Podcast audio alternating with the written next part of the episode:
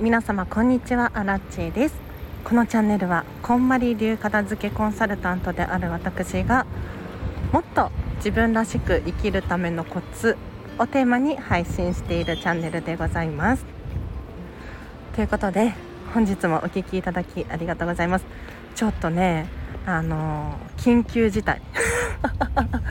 なんかもういろいろ情報がありすぎてもうね駅降りてすぐの広場で外で撮ってるので雑音が入るかもしれないんですが今日はですね こんまり流片付けコンサルタントの1日という話をしていこうかなと思います。まずねもう結論から言うと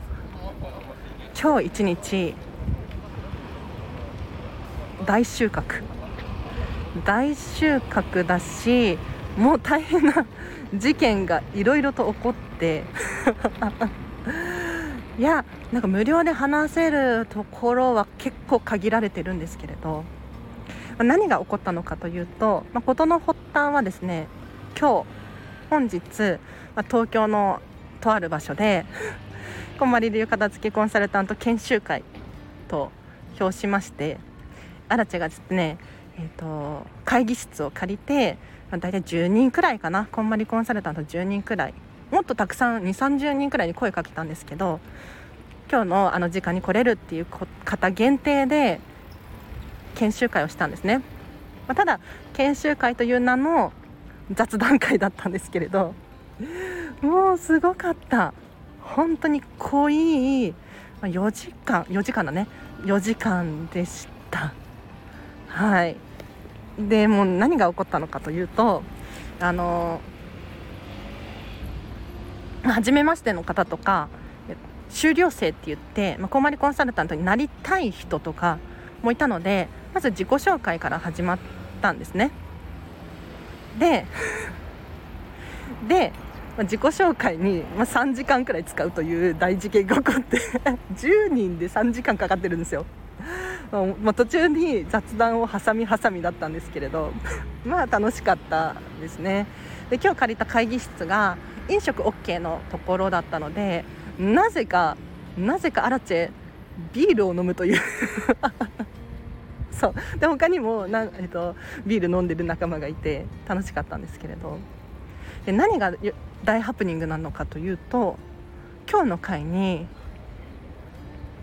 なんとですねもっと、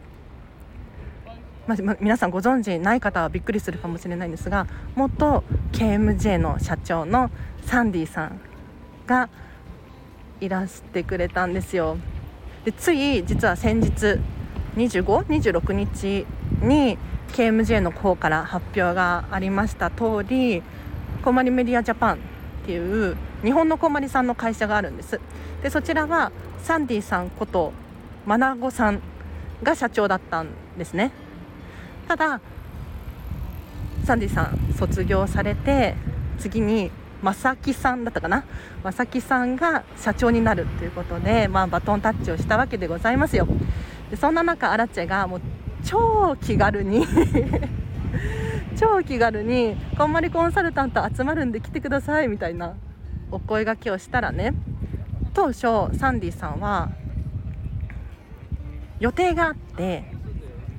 もしかしたら顔を出せるかもしれない。早く予定が終われば顔を出せるかもしれない。けど保証はないっていうふうにおっしゃられていたからおっしゃっていたから ほどほどに期待してたんですよ。ほどほどに。そしたらなんとびっくり。サンディさんもうね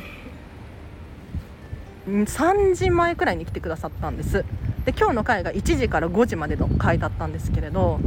そんな早く来てくれると思ってなかったからあらちねあの手紙を書いてたんですよサンディさんに。その時間 ちょうど。サンディさん来ちゃったから手紙書き終えてないのに来ちゃったから急いで書いて。大事件だったんですけれど。サンディさんの濃ゆい話とか、まあ、こんまりメディアジャパンの今後の話だったりとか私たちこんまりコンサルタントこんなことをやろうとしてます。こんなアイディアありますとかまあねいろいろ話をしてそしたらねサンディさんが私たちこんまりコンサルタントのことをねもうサポートしますからっていう風に言ってくださったんですよ。しかもその場でなんかこんまりさんの旦那様の匠さんに連絡をしてくださって こんなアイディアがあるんだけどとかっていう話をメッセージしてくださって匠さんも「何それ全然いいね」みたいな返事が来るっていうハプニングが起こってえー、じゃあもうアラチ企画頑張って考えるしかないかみたいなもう考えざるを得ない状況なんですよ。そうもうこれが大ハプニング。で詳しい内容は話せないんですけれどもうねお片付けがしたいと。言ったら「え全然ありだよ」とかって「ああそっか。じゃあ本当に考えなきゃな」とかって。うん。皆さんもありません？なんとなくやりたいなとかこうだったらいいなって思っている。例えば英語喋りたいだったりとかダイエットしたいだったりとか。でも1人の力では頑張れなかったりすることってあると思うんですよ。でも今日こんまりコンサル仲間だったりとかサンディさんとかにお話をしたんですねアラチの夢を。そしたらみんながもうサポートするから応援するからとかって言ってくれてなんかやらざるを得ないでしょ。それが大事件。大事件だった。で最後に最後じゃないか途中にサンディさんのサインをもらってもう大興奮。嬉しい。っていう回だったんでございますよ。もう本当に楽しかった。いやまさかねアラチェはその研修会だしただただみんなで集まってなんか雑談でもできたらいいなーなんて思っていたんですがそんなこんまりメディアジャパンのトップの方が来てあんなにがっつり質問とか悩みとか聞いてくださるなんて思ってもいなかったからいやもうびっくりよね。うんだから大事件が起こりました。で、まあ、また定期的にこういった研修会という名の雑談会をしようっていうことになって、まあ、アラチはですねもう次の予定予約を取っておりますよ。会議室。なのでもし今日このチャンネルを聞いてくださってるこんまりコンサル仲間とか、えっと、こんまりの養成講座修了生か目指してるっていう方いらっしゃいましたらアラチェにお声がけいただければ参加費もね今日は300円だったの。うん。なのでめっちゃお得でしょ？でそれでいっぱい喋れてなんかそれぞれに収穫があるっていう感じだからもう本当にお得でしかない回なのでこまりコンサルタントの方いらっしゃいましたらお声がけください。いやーすごかった。もう一個話があるとしたら最近ねこんまりメディアジャパンがこんまり流片付けコンサルタントについてのパンフレットを作ってくださったんですよ。パンフレット冊子みたいな何て言ったらいいんだろうハンドブックっていうのかな数ページあってちょっとしっかりしているチラシみたいな感じですね。チラシのもうちょっと豪華バージョンを作ってくださったんですね。でこれ個人で、えっと、発注することもできる。一応こまりメディアジャパンから私たちってチラシのなんだろうダウンロードとか こんまりさんの写真潜在写真だったりとかをプリントアウトして勝手に使っていいっていうことになっているのでデータは持ってるんですけれどこれを例えばそのこういった今日ね私持ってるんですけれど冊子にするってなると個人でやるとね結構高いんですよ。これやったことある人だったら分かるかもしれないんですけれど何だろう。家でプリントアウトするのとちゃんとした業者に頼んでプリントアウトするのとでは訳が違くてやはりねこういったちゃんとしたやつって信頼度も高いですし手に取って素敵だなって思えるじゃないですか。なのでこれをこんまりメディアジャパンが作ってくれて、まあ、有料なんだけれど個人で頼むよりなんか10分の1とか100分の1くらいの金額でやってくれたからそれは本当に感謝なんです。でこれを今日、えっと、集まったメンバーにですねあのお渡ししたんですねアラチェが。というのも アラチェが一括でその KMJ こんまりメディアジャパンからまとめて買ってそれをちょっとみんなでシェアしようっていうことでシェアさせていただいたんですけれど。うん。なかなかいいです。でその話をねサンディさんにしたんですよ。そしたらサンディさんのそのこの冊子についての裏話とかも聞けていやびっくり。なんかこの冊子ね簡単に作ったわけじゃないんですって。うん。なんか一見チラシとか冊子とかってこう簡単に作ってばらまきたいみたいに思うじゃないですか。でもそうじゃなくってちゃんとデザインとかも考えられているしなんかね1年くらいそう構想から1年くらいかけてようやく出来上がった冊子なんですってしかもこの冊子のサイズ感だったりとか冊子のこの紙の質感だったりとかもすごくすごくたくさん考えてこの状態になったっていう風に話を聞いてなんかねもういろんな人の思い入れが詰まってるなでこれをお配りしたいですね早く皆さんに。うん、でこの冊子を見てあお片付けって素敵だな。自分の人生がもっと自分らしくときめくものになったら嬉しいなって思う人が増えてくれたら嬉しい。っていうふうに思うわけですよ。うん、でただねこの冊子問題が1個あって問題っていうか何て言ったらいいんだろう。要するにこんまり流片付けコンサルタントこんまり片付けレッスンとかこんまりの片付けのについての冊子なんですよ。だからここの冊子の中にアラチェの情報が1ミリも入ってないんですね。そう。でアラチェの情報1ミリも入ってないからじゃあ例えば名刺を添えるとかっていうことをしなければならないんですがアラチェね名刺持ってなくってでなんか名刺を貼り付けるとか差し込むとか違う気がしてるんです。で今考えているのはちょっとパンフレットと同じ大きさの紙を作ってでそこにアラチェの顔写真だったりとかこのスタンド FM の QR コードだったりとかを貼り付けてでちょっと軽めのね自己紹介を軽め？簡単な自己紹介を 入力したものをプリントアウトしてそこに差し込もうかななんて思ってるわけですがどうなのかな？どうしようかなっていう感じですね。はい、あもしあのパンフレット欲しいとかっていう方いらっしゃいましたらアラチェにお声がけいただければもう郵送ではがきサイズ封筒に入れてね送れるサイズなので、はい、送らせていただきます。うんということで今日はこんな感じかないやもうね本当はここが無料の場所じゃなきゃなかったらもうねあれやこれやといっぱい喋りたいことはあるんです。本当に濃い時間だったのでいやーそうね。すごかったね。でもちろんサンディさん元社長のサンディさんもそうな元社長っていうのなんかちょっと辛いね。悲しくなっちゃうね。サンディさんの話だったりとかもそうなんですけれど同じこんまりコンサル仲間同士との話っていうのもすごくねなんかなるほどなとかって。なんか途中メモを取ったりとか。あそうそうメモを取った内容であこれいいなって思ったのがなんかね皆様こんまりコンサル界隈ではもう常識当たり前にやってることなんですけれど塩塩 ソルト？を浄化に使うっていう。いやなんか急に宗教観というかなんかスピリチュアル感というか怪しいかもしれないんですけれどでも皆様あのお葬式に行った帰りとか塩巻きますよね。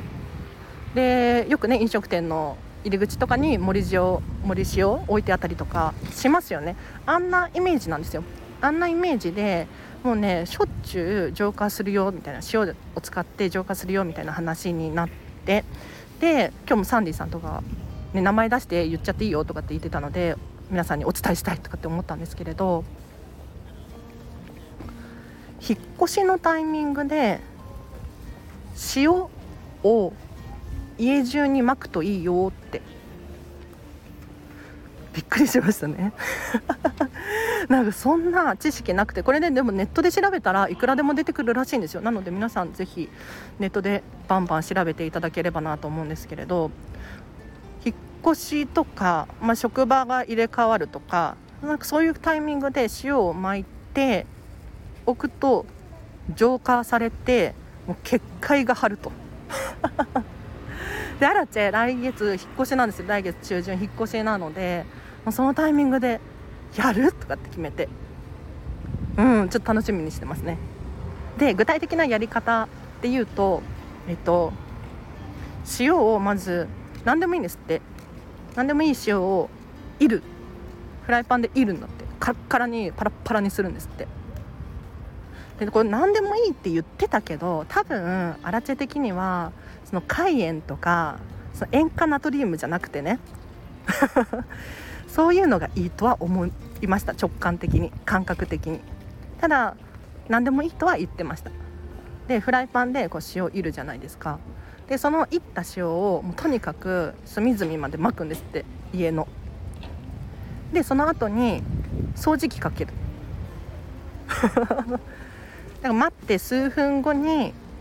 掃除機をかけて全部吸っちゃうんですって。それで OK らしいです。そんな難しいことではないかなと。でそれだけでお部屋が浄化されてお家が浄化されて心地が良いお家を作ることができるとかって言っててなんかもう衝撃的だった。はい、なのでこれはこの情報は早く皆様にお伝えしたいなと思って今日喋らせていた喋ってるんですけれどぜひ真似してください。真似する人いるかな？ね。あとなんかね砂もいいよとかって言ってましたね。砂と砂っていうのかな？なんて海の砂森の砂？山の砂？なのちゃんとした砂だとは思うんですけれどそういう浄化に適したなんか神社とかでお配りしてるような砂があるらしくてそういうのもいいよっていう話を今日聞きましたね。なので こういうのこんまり流片付けコンサルタントに興味ある方は結構ピタッとはまると思うのでちょっとやってみてください。はい。こんな感じかな。もう今日収穫が多すぎてアラチ今日帰ったらもうやること多すぎるんですよ。で年内になんかちょっと企画書を書けるところまで書いてコンマリメディアジャパンに提出しようかって思ってて。面白くない？なんかまさかさ自分がこんなことになるなんて思ってないじゃないですか。本当に面白いですよね。うん。なんかねアラチね思ってたのは片付けレッスンとかも楽しいんですけれど正直ねなんかこのスタンド FM で片付けの配信をするだったりとかあとクラウドファンディングでお片付けのクラファン立ち上げるだったりとかあと何したかな今まで。なんかそういう新しい形とか今まで誰もやったことがないみたいなそういうのに興味関心があってなんかそっちの方が楽しくなっちゃってるんですよ。だから片付けレッスンとかやりたい人いっぱいいるしなんなら今ねめっちゃやってる人とかいるのでそういった方にそれはお任せして得意な人に得意分野をお任せしてアナちゃんの得意なものっていうのは例えばアイデア出しだったりとかするのでそういうのをちょっとやっていきたいなーなんて思ってます。はいちょっとワクワクしますね、はい、ただねただじゃこの話して終わりにしようと思うんですけれどこれ私キングコング西野さんのオンラインサロンメンバーなんですが西野さんもしょっちゅうこの話をされていて要するにあなた、まあ、私あなた私が思いついたアイディアっていうのは正直な話人類初のアイデアではないんですよ。うん、もうあなたが思いつくアイディアっていうのは他の誰かも思いついてるアイディアなんですよね。じゃあそれを実行できる人と実行できない人。このパターンがあると。2パターンがあると。じゃあなんで実行できるのか。なんで実行できないのか。ここに明確な差があるわけですよ。なので今日アラチェが思いついたアイディアっていうのはもしかしたら他の誰かも思いついていてもしかしたら誰かはすでに行動に移している可能性があるんですね。そしたらアラチェが今から行動して今からやったところでその人には追いつかないかもしれない、うん、にもかかわらずそのアイデアは私のアイデアだよっていうのもなんか違うなとかって思っていて。なのでもし皆さんが何かこうひらめいたアイデアアイデアがあるとかっていう場合はもう今すぐ行動に移して実行に移すで実際に商品化するだったりとかサービス化するとかって行動に移して皆さん誰もが目に触れる場所に公にしなければならないんですよ。それを頭の中でずっとずっと考えていたらそのアイデアっていうのはもう他の誰かも考えていることだから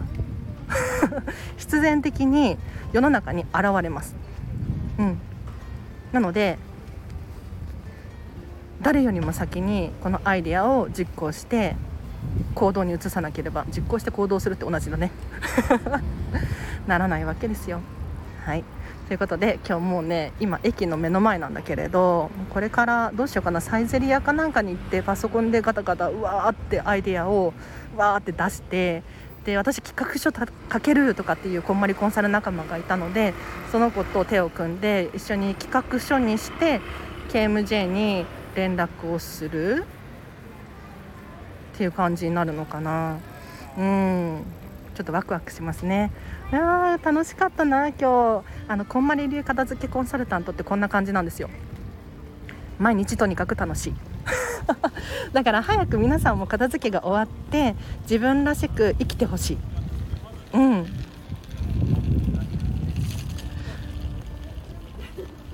本当に心の底から思いますね。もう一個話してもいい？ごめん終わりにするとか言ってもう一個だけ話したい。もう大興奮の一日だったのでちょっとこの話だけしたいんですけれど多分言っちゃって大丈夫。うん。なんかこんな質問があったんですよ今日。こんまりコンサル仲間がね。結局ときめきだけでは生きていけないですよねっていう。これどういうことなのかというとこんまり流片付けって自分のときめきに従ってお片付けするんです。要するに好きか嫌いか。ときめくかときめかないか。っていう片付け法だから例えば今使っているものがあったとしてもなんとなく使っているとかもうしょうがなく使っているものとかありません？そういったものをどんどん手放してしまうんですよ。そうすると何が起こるかっていうと、まあ、身の回りに自分の好きなものだけが残るんですが残るんですがじゃあこのハサミハサミね見た目も可愛くないしもうボロボロだし 好きじゃないんだよねって手放すとするじゃないですか。そしたらお家の中にハサミがなくなってしまうんですよ。ハサミがなくなってしまう。ね確かに気に入らないハサミだったかもしれないんだけれどその役割自体は必要だった。でもときめかないから捨ててしまう。でその後どんな現象が起こるのかというとハサミを新たに買い足さなきゃいけないんですよね。ただ考えていただきたいのが